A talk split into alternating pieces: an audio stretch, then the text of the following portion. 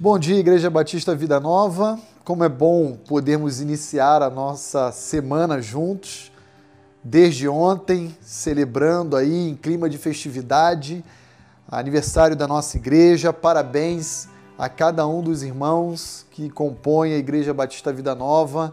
Que o Senhor continue abençoando muito a vida de cada um de vocês. E estamos certos que o Senhor, que começou a boa obra, ainda há de completá-la, há de fazer muito mais sobre a vida de cada um de nós.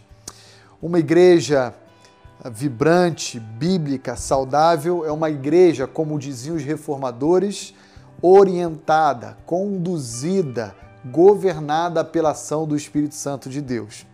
E toda vez que o Espírito Santo de Deus age assim na nossa vida, nos nossos corações, a Igreja de Cristo experimenta o fruto, em outras palavras, o resultado que ele produz na vida de cada cristão, na vida de toda a Igreja de Cristo.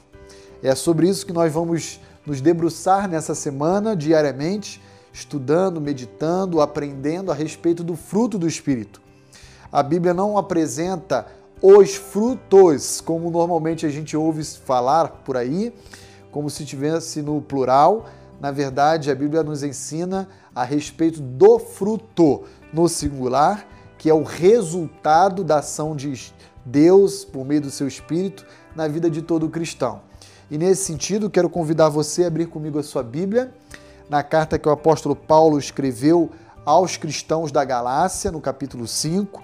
Quero ler os versos 22 a 25 e nós vamos, ao longo dessa semana, olhar para cada manifestação do resultado, do produto do que o Espírito Santo de Deus promove na vida de todo cristão que é governado, dirigido, controlado pela ação do Espírito Santo de Deus em suas vidas. Olha lá comigo que diz Gálatas 5, 22 a 25.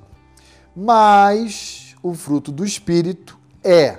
E aí, quando Paulo começa com essa expressãozinha mais, nós temos aqui então um contraste entre o que vinha antes e o que ele vai apresentar agora depois.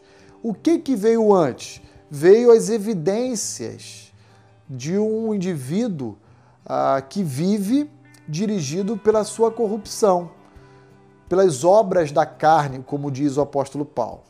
Mas aquele que é governado pelo Espírito Santo de Deus, ele vai colher, experimentar no seu dia a dia o que? Diz então o verso 22: amor, alegria, paz, longanimidade, benignidade, bondade, fidelidade, mansidão, domínio próprio. E contra estas coisas não há lei. E os que são de Cristo Jesus crucificaram a carne com as suas paixões e concupiscências.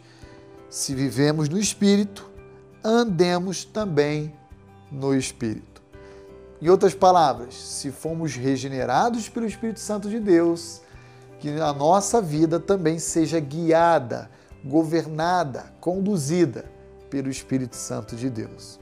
Querido amigo, querido irmão, querida Igreja Batista Vida Nova, eu quero desafiar você, já nesse início de semana, a sermos dirigidos, orientados pela ação do Espírito Santo de Deus.